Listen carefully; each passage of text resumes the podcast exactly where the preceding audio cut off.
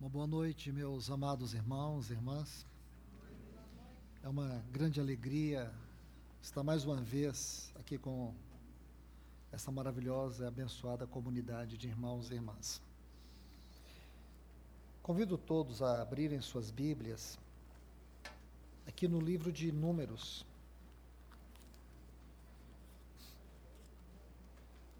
Capítulo 14. Vamos ler a partir do versículo 39. Números, capítulo 14, a partir do versículo 39.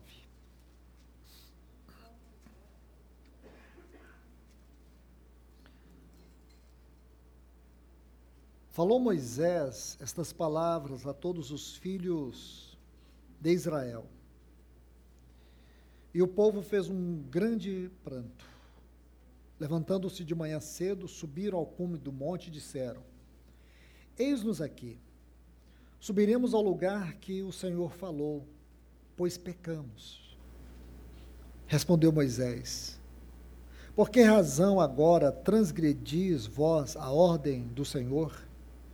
Visto que isso não vos redundará em bem, não subais porque Jeová não está no meio de vós, para que não sejais feridos diante dos vossos inimigos. Pois ali os Amalequitas e os cananeus estão diante de vós, e caireis ao fio da espada, porque deixaste de seguir ao Senhor. Portanto, o Senhor não está convosco. Mostraram-se temerários em subirem ao cume do monte, contudo a arca da aliança de Jeová e Moisés não saíram do arraial. Então desceram os Amalequitas e os cananeus que habitavam naquele monte, e os feriram, e desbarataram até Ormá. Vamos orar. Amado Deus, querido Pai, Senhor, nós estamos aqui em Teu nome, Senhor. Carecemos tanto da Tua ajuda nesta hora porque nós não queremos ficar apenas na leitura e nem na mera exposição da tua palavra. Nós queremos mesmo é te ouvir, Senhor. Queremos a ajuda do teu Espírito Santo para que nós possamos ser tocados pela vida desses textos que nós acabamos de ler. Aquilo que verdadeiramente está na tua mente. Porque a tua palavra diz que tudo o que está nesta sagrada escritura o Senhor nos deu. Nos deu com propósito. Tudo o Senhor nos tem ministrado por meio da tua palavra, com o objetivo de que sejamos conduzidos pelo Senhor a pastos verdejantes, às águas tranquilas. Então, vem nos ajudar nesta hora, Senhor. Pedimos aqui a tua misericórdia. Pedimos a iluminação do teu Espírito, a unção do teu Espírito em nossas mentes, Senhor, para que nós possamos receber espírito de sabedoria e de revelação do Senhor nesta hora. Em nome de Jesus. Amém. Pois bem, meus amados irmãos e irmãs, eu gostaria de encorajar os irmãos com esses textos. Em primeiro lugar, eu quero explicar de maneira bem simples e clara para vocês o que realmente se encontra por detrás de todos esses textos, porque nós podemos ler e não fazer ideia do que realmente esses textos significam. Aqui nesta porção que acabamos de ler no capítulo 14 do livro de Números, se você ler ainda aqui no livro de Números, no capítulo 33, vocês saberão que essa porção aqui, ela se aplica a Rimon Pérez, a 16 sexta estação da peregrinação do povo de Israel no deserto. Então guarde isso. Se você puder aí anotar, para você nunca esquecer, porque se você lê um livro de números e você não sabe exatamente esse contexto histórico, esse livro, diferentemente de qualquer outro livro aqui do Pentateuco, ele nos traz alguns detalhes minuciosos das estações que se iniciam a partir do Monte Sinai, a décima segunda, até o final. Então é muito importante nós sabermos este pano de fundo. E por quê, irmãos? Porque a leitura, ela se expande, ela cresce diante dos nossos olhos. Eu vou explicar rapidamente isso para vocês. E depois nós vamos para a exposição. Porque dentro desta pequena porção existe inúmeras lições, aplicações práticas que nos edificam, que nos corrigem. E mais do que nunca, irmãos, dentro do contexto que nós atualmente estamos vivendo, como precisamos de encorajamento, como precisamos de iluminação espiritual, como precisamos de condução do Senhor. Porque este tempo que vivemos, esse tempo de pandemia, tem mostrado muito o que não é igreja e também o que é igreja. E nós estamos assustados. Eu tenho visitado algumas comunidades e a gente percebe nos irmãos uma frustração, uma decepção com muitos dos irmãos que eles achavam que eram irmãos. Isso não é só em um lugar e outro, isso é generalizado.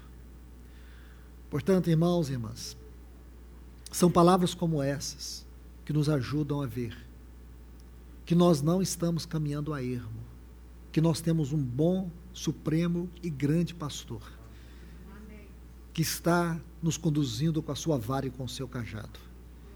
E que a igreja nesse tempo, ela precisa manifestar para o mundo aquilo que realmente ela é em Cristo. Não é momento de retroceder, de acovardar. É momento de nós vivermos o evangelho que cremos. É momento de nós vermos o evangelho com alegria, com ousadia, com firmeza, com coragem. Então, esta porção aqui vai nos ajudar. Eu sei que os irmãos têm sido ajudados pelo Senhor aqui desta Assembleia e gostaria de poder cooperar com aqueles que o Senhor tem usado aqui para ajudá-los. Então vamos por partes. Todos esses textos correspondem à 16 estação. O nome dessa estação é Rimon Pérez. A tradução deste nome no hebraico significa fenda na romã. É uma metáfora para dizer de brechas houve aqui uma brecha. Fenda na romã, uma brecha. Esta é a, é grande lição. E que brecha foi essa? Então vamos para o contexto.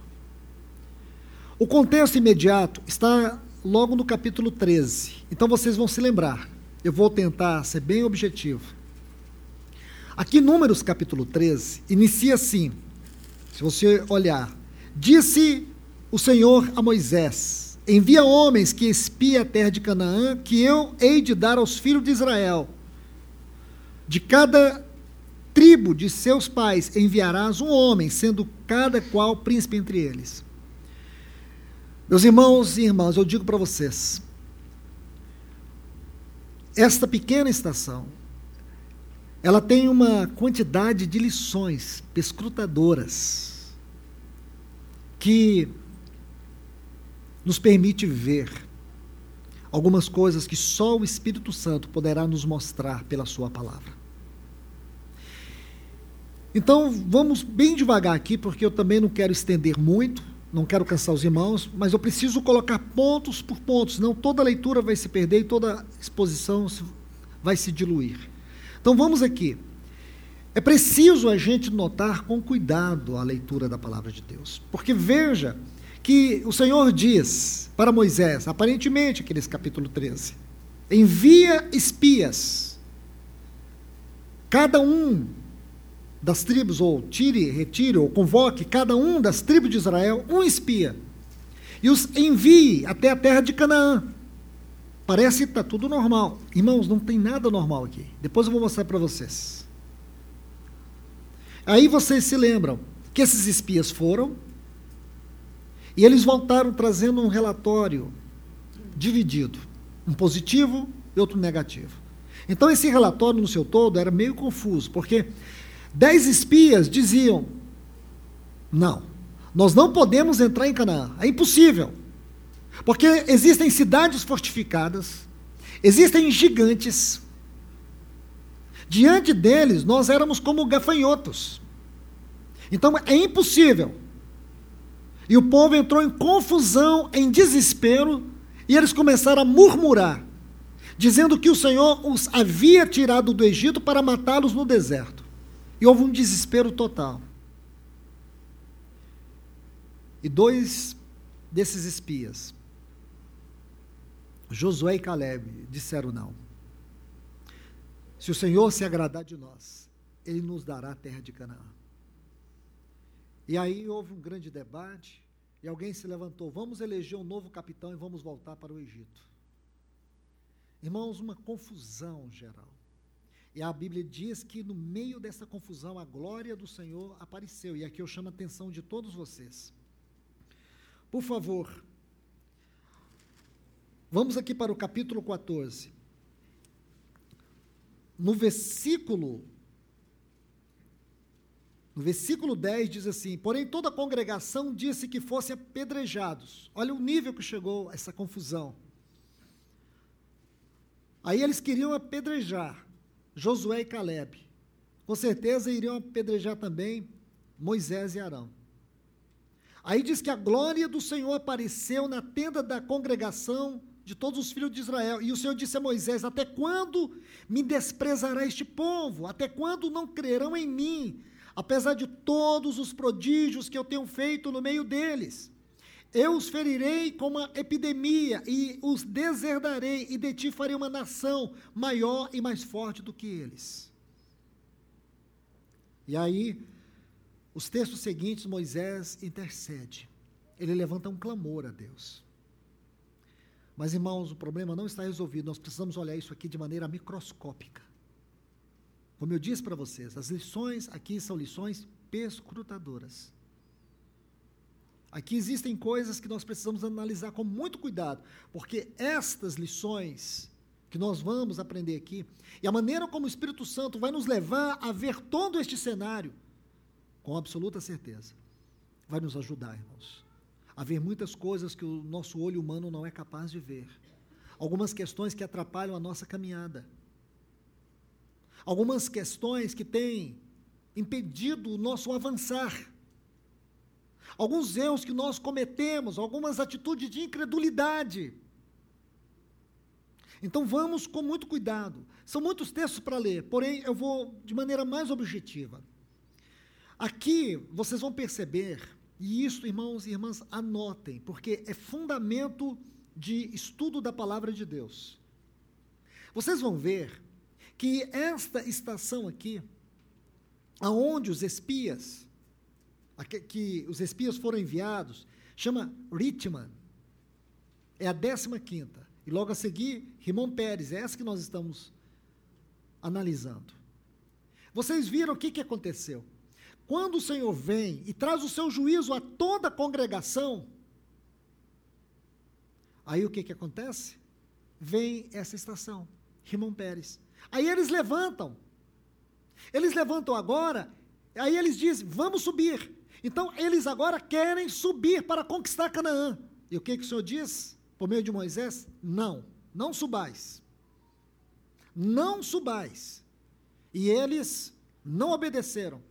Eles subiram, e aqui na porção que lemos, diz que a arca da aliança e Moisés ficaram no arraial. Então, eles subiram. Veja que aqui no versículo 44 diz assim que eles se mostraram temerários. O texto hebraico dessa frase significa arrogantes. Eles subiram com arrogância. Eles subiram na força da carne. Quando o Senhor mandou eles subir, o que, que eles fizeram? Não quiseram.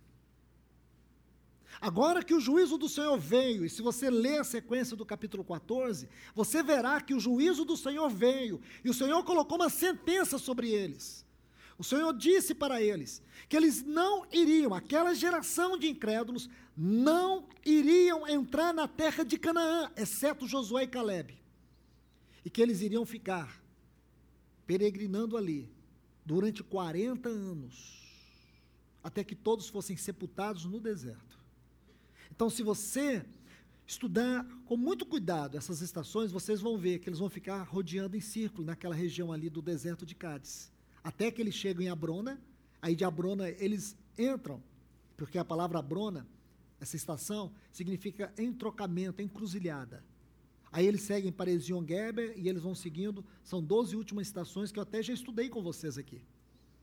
Então, meus irmãos e irmãs, escute bem.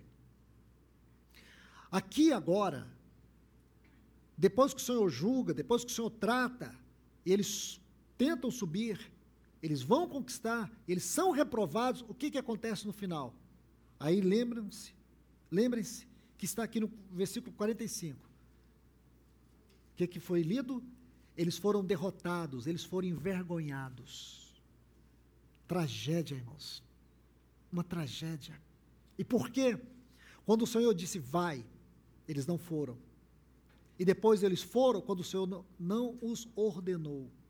Esse descompasso. Aqui mostra um verdadeiro descompasso com a vontade de Deus. Aqui é andar na contramão da vontade de Deus. Então vamos, por favor, Deuteronômio, capítulo 1. Aqui também vou situar vocês para ajudá-los na leitura. Se você ler do versículo 26 do capítulo 1, tudo que está aqui nesses textos, Deuteronômio, capítulo 1, a partir do versículo 26 até o 33, esses textos eh, são concernentes à estação de Ritma. Aí, a partir do 34, começa começa a exposição acerca de Irmão Pérez. Então vamos com cuidado aqui. Por favor, adiante um pouco mais, porque tudo que eu falei para vocês, vocês encontrarão desde o versículo 34 até o versículo 40, aqui do capítulo 1 de Deuteronômio. Agora veja o 41. Então me respondestes. Lembra, lá atrás nós lemos isso. Pecamos contra Jeová. Nós subiremos e pelejaremos de acordo com tudo que o Senhor nosso Deus nos ordenou. Eles quiseram fazer a vontade de Deus fora do tempo de Deus. Eles quiseram obedecer no momento errado. Então, observe, meus irmãos e irmãs. Aí diz assim: vos armaste cada um dos seus instrumentos de guerra e vos mostrastes temerários. A mesma frase que encontramos lá. Irmãos e irmãs, escute. Todas as vezes que uma porção é repetida na palavra de Deus, isso exige de nós a mais extrema atenção. A mais extrema atenção. Veja que o Espírito Santo repetiu estas estações. E por quê, irmãos? Porque este assunto é seríssimo. Depois vocês vão ver os detalhes aqui que formam todo o pano de fundo dessas duas estações, Ritma e Rimon Pérez. Agora veja, disse-me o Senhor, dize-lhes, não subais, nem pelejeis, porque não estou no meio de vós, para que não sejais feridos diante dos vossos inimigos. Aí diz, aí Moisés vai lembrando eles, 40 anos depois, assim vos falei, e não escutasses antes, fostes rebeldes contra a ordem do Senhor, fostes presunçosos e subistes ao monte. E aí nós temos o final. Então o que, que aconteceu? Vamos aqui a alguns pontos. Meus irmãos, eu quero que vocês se lembrem de algo. Lá no capítulo 9, nós vamos ver daqui um pouco, do livro de Números. Eles estavam lá no Monte Sinai. Então nós lembramos que lá no Monte Sinai, eles ficaram ali por volta de uns três anos. Ali Deus deu a visão da casa e do sacerdócio. Aí depois, ao final de tudo isso, no capítulo 9 do livro de Números, vai nos dizer que Deus deu para eles a nuvem. Então eles deveriam ser conduzidos pela nuvem. A nuvem iria conduzi-los. Então, a partir daqui, nós vamos começar a ver algumas questões práticas, algumas lições importantes que vão nos ajudar a viver esta hora e viver com alegria, viver com ousadia. Porque isso aqui, irmãos, não é simplesmente história. Este é um grande perigo no qual podemos muitas vezes nos encontrar, tratar a Bíblia, a palavra de Deus, de uma forma literária ou meramente histórica.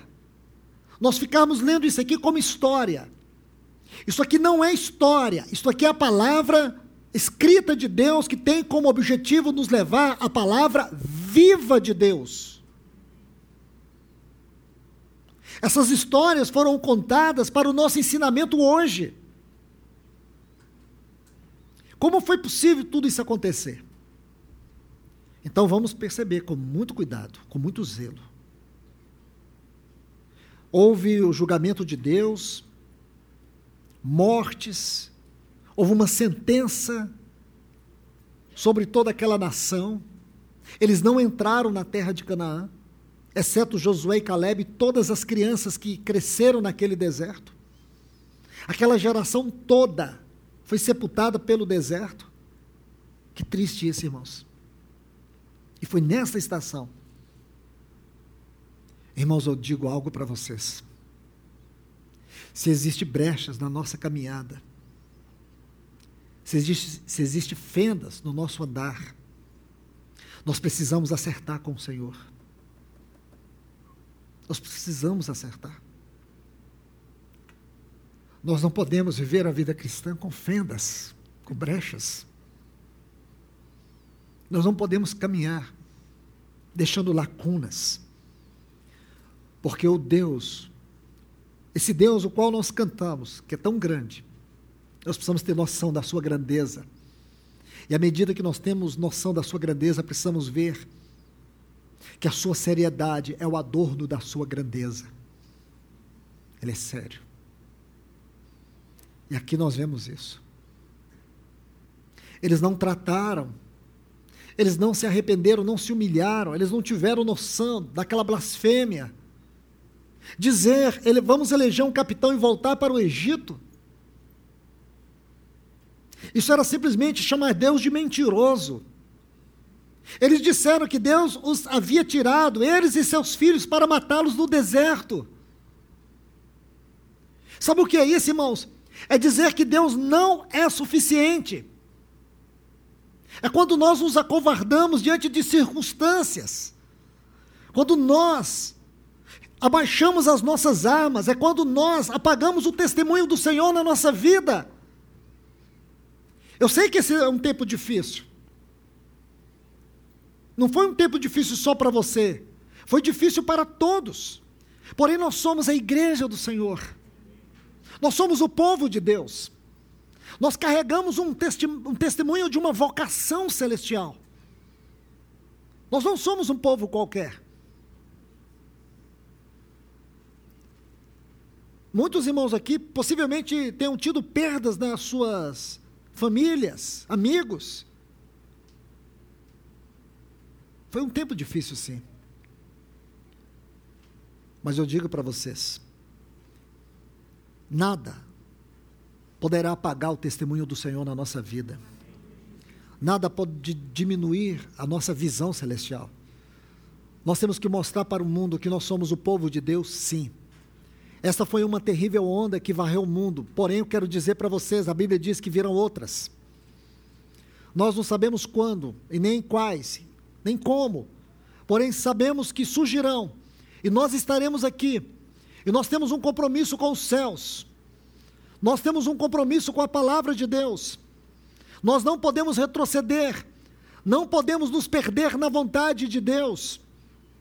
Não podemos retroceder. Não podemos nos intimidar. Nós somos o povo de Deus. Nós temos que estar munidos de uma confiança, de uma ousadia para viver esta hora. Porque em Apocalipse diz que os tímidos ficarão de fora. Então, irmãos e irmãs, eu quero mostrar algo para vocês, por favor, abram suas Bíblias no livro de Números, capítulo 9. A partir do versículo 15 deste capítulo, veja, primeiro Deus dá a eles, agora, aquela nuvem estava sobre eles. Veja o quadro sendo montado para nós. E vocês vão perceber onde se encontra o erro, aonde estavam os erros, o que foi que realmente constituiu essa brecha, que trouxe uma fraqueza para o povo, que trouxe esse desânimo, essa confusão. Então veja, versículo 15: No dia em que foi levantado o tabernáculo, a nuvem cobriu o tabernáculo, a saber, a tenda do testemunho, e à tarde vinha sobre o tabernáculo uma aparência de fogo até pela manhã. Assim acontecia de contínuo. A nuvem a cobria, e de noite como uma aparência de fogo. Quando a nuvem se retirava de cima da tenda, em seguida os filhos de Israel se punham em marcha. E no lugar em que parava a nuvem, aí os filhos de Israel se acampavam a ordem de Jeová se punham em marcha, os filhos de Israel, e a ordem de Jeová se acampavam. Por todo o tempo em que a nuvem permanecia sobre o tabernáculo, ficavam acampados. Quando a nuvem se detinha sobre o tabernáculo muitos dias, fazia com que eles era imposto por Jeová e não se punha em marcha. Deixe-me parafrasear esses textos. Porque esses textos, agora, eles narram o que foi que realmente aconteceu. Desde a 12 estação, Rimon Pérez, até os campos de Moabe, que é a 42 segunda. Deus trouxe a nuvem. No dia que o tabernáculo foi levantado, a nuvem veio sobre o tabernáculo. Então aqui, aqui Moisés vai descrever que essa nuvem conduzia o povo. Então a nuvem caminhava e a nuvem parava. Se a nuvem se detivesse por um ou dois dias, eles ficavam parados debaixo da nuvem. Se a nuvem se movia, eles também se moviam. Então nós podemos dizer que ela foi se movendo até a décima, até a quadragésima segunda estação. Agora, por favor, olhe o capítulo 10, porque isso é um quadro que nós estamos desenhando capítulo 10, a partir do versículo 1, está assim: Disse Jeová a Moisés: Faze duas trombetas de prata. Está vendo aí? Então, eu vou ser bem sucinto aqui. Se você conseguir, é, continuar lendo, você vai ver que essas duas trombetas foram destinadas por Deus para que elas tocassem segundo o movimento da, da nuvem. À medida que a nuvem se movia, eles deviam tocar. E você vai ver que havia vários tipos de toque. Vários tipos de toque.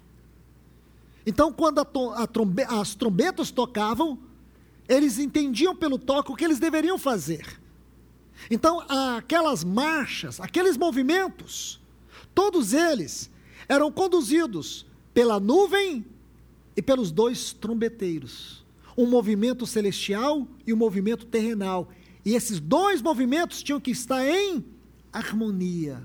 Era na harmonia do movimento da nuvem dos trombeteiros que o povo se movia. Que coisa linda, irmãos. Que coisa linda. Sabe o que, que é, o Espírito Santo está dizendo? Este é o mover do povo de Deus. Você se lembra quando Paulo ele escreve o capítulo primeiro da Epístola aos Efésios. Ali do versículo 13 até o versículo 14, ele faz uma linda, mais magnífica, mais profunda exposição doutrinária acerca do eterno propósito de Deus em Cristo. Aí depois, a partir do versículo 15 até o versículo 23, ele vai fazer uma oração e vai tratar sobre três temas. E um dos temas que ele trata é a nossa vocação celestial. Sabe, irmãos, o que muitos cristãos estão perdendo e têm perdido nesse tempo é o senso da vocação celestial. Nós não somos governados por notícias, nós somos governados por um movimento celestial. Aqui está o problema, irmãos. Porque você não pode desconectar esses capítulos aqui do que aconteceu lá. O que foi que aconteceu em Rimon Pérez? O que foi que aconteceu em Ritma? Foi que, com o passar dos dias, eles perderam a conexão. Eles perderam essa vocação celestial. Eles eram governados por isso. Aquela nuvem se movia e os trombeteiros tocavam. e pelo som dos trombeteiros, eles sabiam que tipo de movimento deveriam ter. Mas aqui é um ponto, irmãos, que o Espírito Santo colocou com muito cuidado. Deixe-me falar rapidamente. É, a partir do versículo 11 do capítulo 10, até o versículo 28, vai mostrar como que era essa ordem dessa marcha. Então, como que eles marcharam? Se você estudar, até chegar ao Monte Sinai, eles vieram como uma multidão, tudo misturado, todo mundo andando. Mas quando eles chegaram no Sinai, Deus deu a visão da casa, do sacerdócio. Aí depois Deus traz a nuvem. Aí depois Deus ordena os trombeteiros. Agora Deus coloca eles em ordem. E a ordem era o seguinte: havia quatro grupos. O primeiro era o estandarte de Judá. E os Gersonitas e os Meraritas, que eram levitas, deveriam desarmar todo o tabernáculo. E eles, esses Gersonitas, esses Meraritas, eles iam junto com o estandarte de Judá. Judá era o primeiro estandarte. A palavra aqui é uma bandeira. Então era um estandarte que era levantado, Judá ia na frente, toda a tribo de Judá e as demais tribos respectivas a este grupo, e eles iam à frente, e a arca da aliança ia à frente deles. Que lindo isso, irmãos. E sabe, só depois de três dias, que o segundo estandarte partia, que era o estandarte de Rubem. Aí partia o estandarte de Rubem, com os coatitas levando os utensílios. Aí depois que o estandarte de Rubem com as demais tribos que compunham este grupo, eles partiam, aí viu o estandarte de Efraim, com três tribos. E por último, lá na retaguarda, havia o estandarte de Judá e as demais, de Dan e as demais tribos. Porque se tinha vanguarda, também tinha retaguarda, porque ninguém pode ficar para trás. Aí eles partiam. Quando Judá que estava sendo governado também pela nuvem. A nuvem parava, aí Judá parava, aí Rubem contava três dias, aí eles partiam. E aí as tribos iam partindo desses estandartes. Era assim a caminhada deles. Espere aí, talvez você não esteja entendendo muito, mas eu preciso colocar mais um ponto. Aqui no capítulo 10, depois vocês vão entender. Nós precisamos de todo esse cenário, senão não vamos entender o que significa essa maravilhosa porção referente a Rimon Pérez. O Espírito Santo colocou uma nota aqui, muito importante. No versículo 29 a seguir. Olha aqui onde começa o erro. Olha a sutileza das coisas. Disse Moisés a Robabe, filho de Reuel, o Midianita. Esse aqui é o sogro de Moisés. Estamos em viagem para o lugar que Jeová disse: Dar-vo-lo-ei Vem tu conosco, e te faremos bem, pois é Jeová que prometeu prosperidade a Israel. Respondeu ele: Não irei, mas irei para a minha terra, para a minha parentela. Tornou-lhe Moisés: Não nos deixe, porquanto sabe os lugares em que devamos acampar no deserto, e nos servirá de guia. Opa, tem um problema aqui, irmãos. Moisés disse que o seu sogro midianita que deveria ir à frente. Está vendo o erro? Você precisa ler essa porção. Agora, por favor, irmãos. Deuteronômio capítulo 1. E aqui eu chamo a atenção de vocês, vou fazer uma citação. Uma citação para vocês. Lembre-se, é importante que vocês tenham todo, tudo isso em ordem. Tudo isso em ordem. Se vocês estão notando, vocês precisam guardar essa ordem. Agora, é importante recordar o capítulo 13. Apenas recordar. Lembra o capítulo 13, versículo 1? Disse Jeová. Então, o capítulo 13 nos dá a ideia que foi Deus que disse para Moisés escolher os doze espias para que eles fossem enviados para olhar, para espiar, para investigar Canaã. Agora vamos saber que não foi Deus. Não foi Deus. Deuteronômio capítulo 1. o versículo 22. Vamos ler com muito cuidado. Então, todos vós chegastes a mim, isso é Moisés, lembrando eles, e dissestes: Enviemos homens diante de nós, que nos espie a terra, e nos ensine o caminho, para que devemos subir e as cidades que devemos ir. Aí Moisés diz: Isso me pareceu bem. E eu tomei doze homens dentre vós, um homem de cada tribo. Não foi Deus. Mas por que lá disse que foi Deus? É um triste juízo quando Deus nos deixa seguir nossos próprios caminhos. Irmãos, você vai percebendo que Deus conhecia a fraqueza desse povo, a obstinação. Se você for lendo, assim que eles saíram deste Sinai, assim que essa peregrinação prosseguiu, eles vão chegar numa estação chamada Kibrot Hatavá. A tradução desta palavra no hebraico é túmulos da cobiça, é a décima terceira estação. Túmulos da cobiça.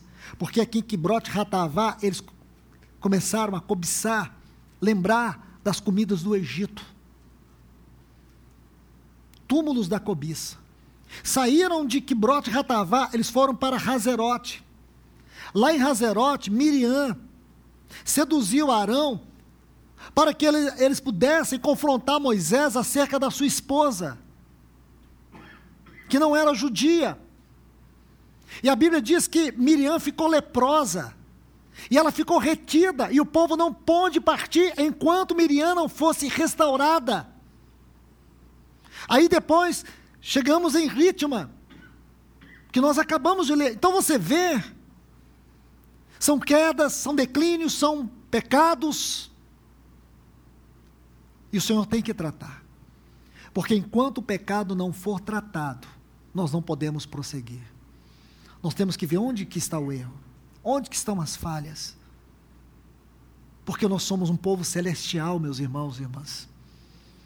Nós não somos um povo destinado para este mundo, nós somos um povo destinado para a glória eterna. Por isso, nosso Deus trata conosco, Ele nos abre os olhos, Ele vai nos ajudando, e aí você vê o que, que acontece. Moisés. Moisés diz para o seu sogro: Você não pode nos deixar. Ele sabia sim que Deus havia dado os trombeteiros, porém Moisés não sabia tudo. E na sua fraqueza, e olha, nós estamos falando de um dos homens de maior envergadura espiritual que nós encontramos na palavra de Deus. Por isso, irmãos, como nós temos que louvar a Deus, porque hoje nós temos o Espírito Santo nos guiando em toda a verdade. Moisés não tinha, na medida que nós temos, Moisés não tinha o espírito de habitação que eu e você temos. Por isso nós entendemos ele. Por isso nós entendemos a sua insegurança. Por isso que eu compreendo Moisés. Você pode compreender esse homem. Ninguém aqui, nenhum de nós podemos jogar pedra nele. Mas nós temos que aprender com isso. E muito mais nós, irmãos. Porque, diferentemente de Moisés, nós temos o Espírito Santo aqui dentro, habitando. A nossa dispensação, a qual nós estamos vivendo, é diferente daquela. Então Moisés estava inseguro. E aí nós temos todo este problema que aconteceu. E agora nós somos capazes de entender realmente o cerne das coisas. Então volte aqui para Números capítulo 11. Aí diz que eles partiram. E é muito importante você observar aqui no versículo 33, aliás, capítulo 11 não, capítulo 10, me perdoe. O capítulo 10, versículo 33 diz: Partiram, pois, do monte de Jeová, caminho de três dias. Olha essa frase: A arca da aliança de Jeová ia adiante deles, caminho de três dias. Essa frase ia adiante deles, ela não se encontra no texto original hebraico.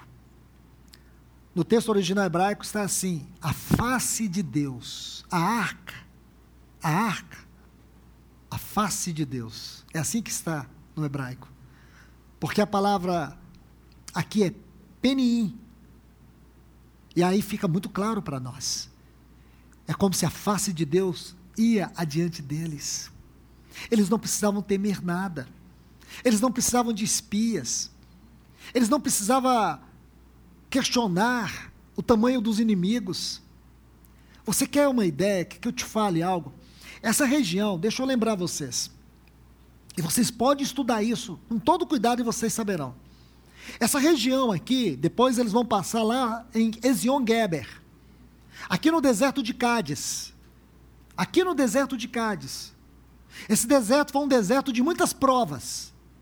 Aqui nesse deserto também, depois, quase no final desses 40 anos, Moisés vai ser reprovado também.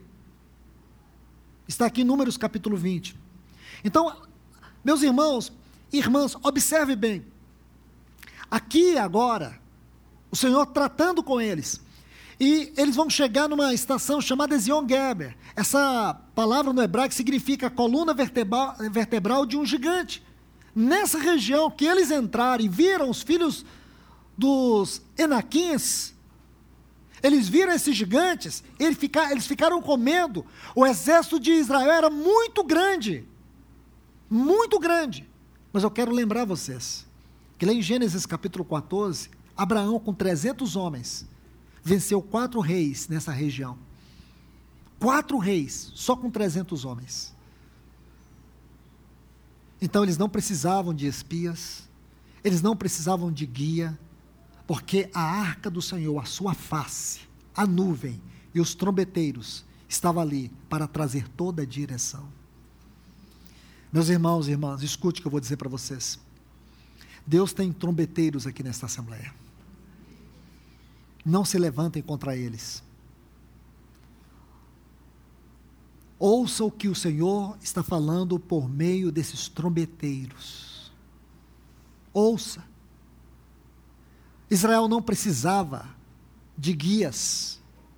O Senhor já tinha dado a direção. O Senhor já tinha dado a sua palavra. Foi um momento de fraqueza, sim, mas uma fraqueza que refletiu em todo o povo. E isso trouxe grandes consequências. Então, amados irmãos e irmãs, nós precisamos ser encorajados com essa verdade, com essa grande lição que temos aqui. Então, eles partem, olha que coisa linda.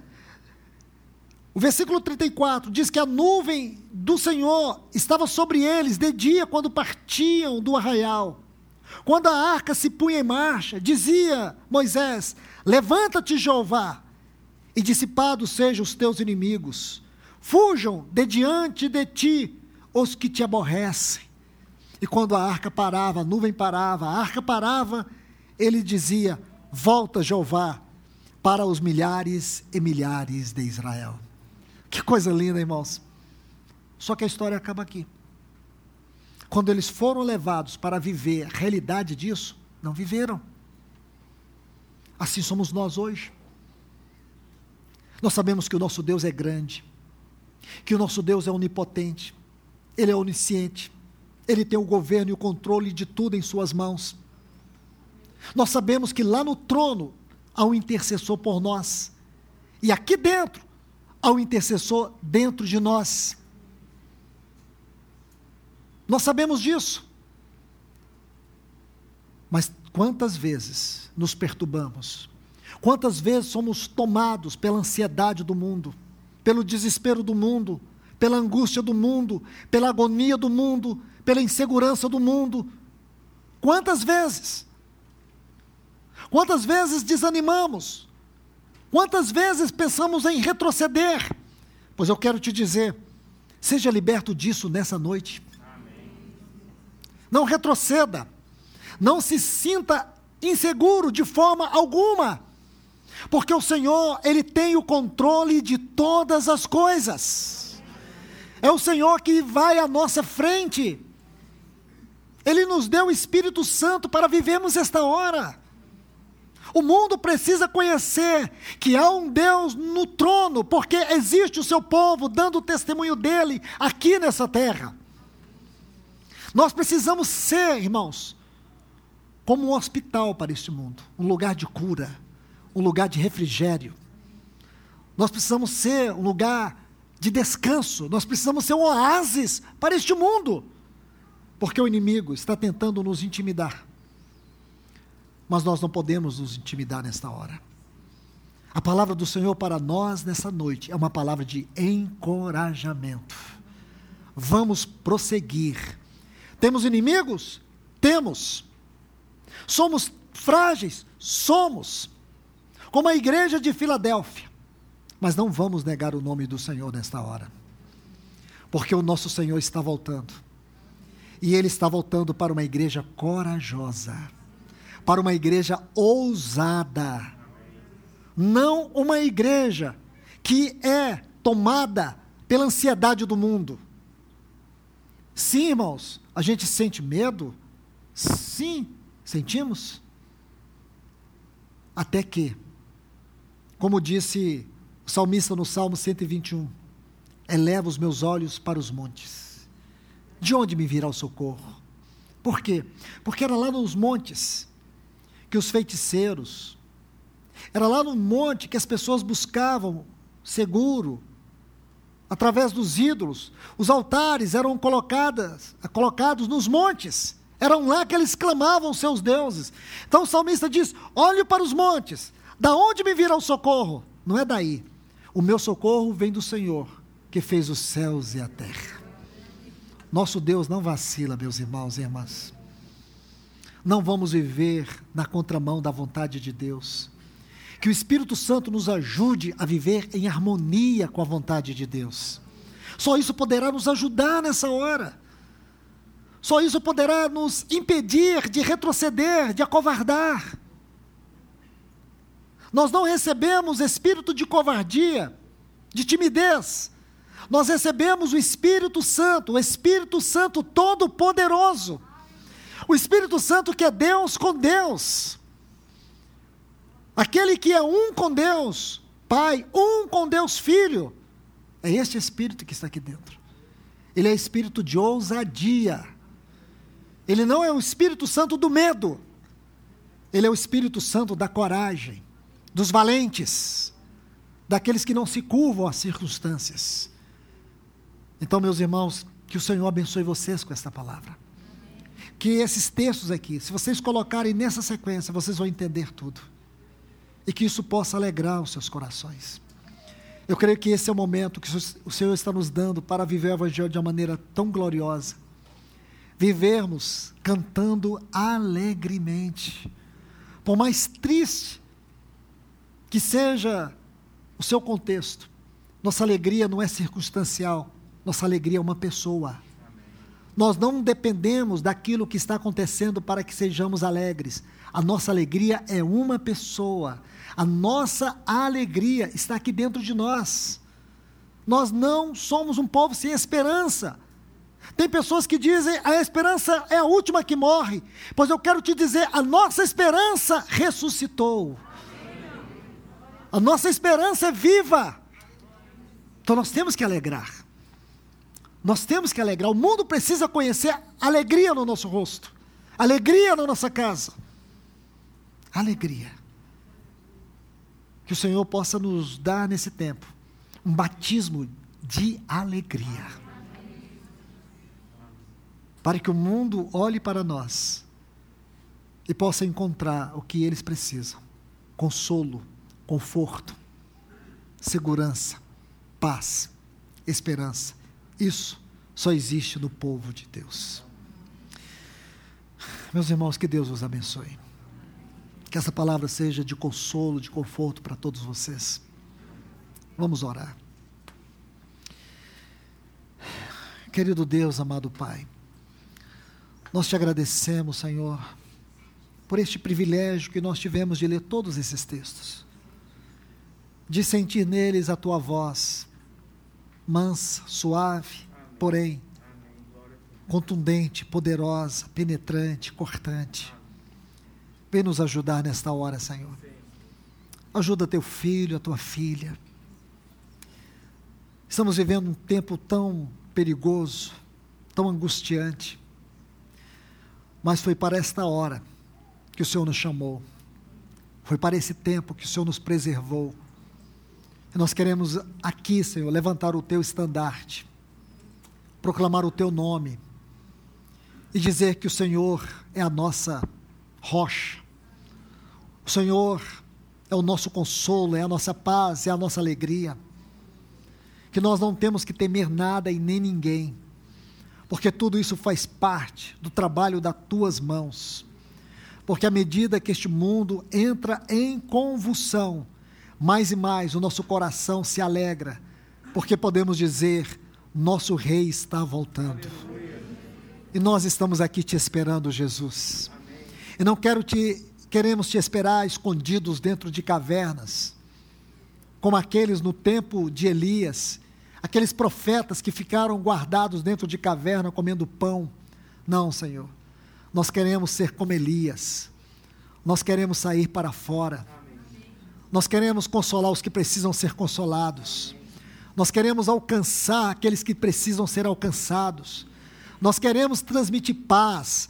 Nós queremos transmitir alegria, vida, por meio do teu santo evangelho. Abençoa a tua igreja neste lugar, Senhor. Abençoa a tua igreja onde quer que essa palavra chegue. Abençoe o teu povo, Senhor. Nós precisamos proclamar o teu nome nesta hora proclamar os teus grandiosos atributos, Senhor. Nos ajude nesta hora. Renova-nos, Senhor. Traga um grande renovo para a tua igreja nesse tempo. Em nome de Jesus, te louvamos e te agradecemos. Amém.